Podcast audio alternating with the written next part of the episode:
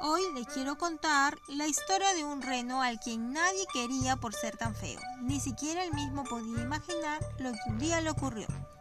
Era Rodolfo un reno que tenía la nariz roja como la grana y de un brillo singular.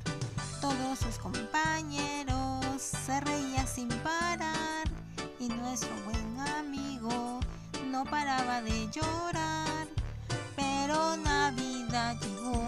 Santa Claus bajó, ya Rodolfo eligió por su singular nariz, tirando del trineo.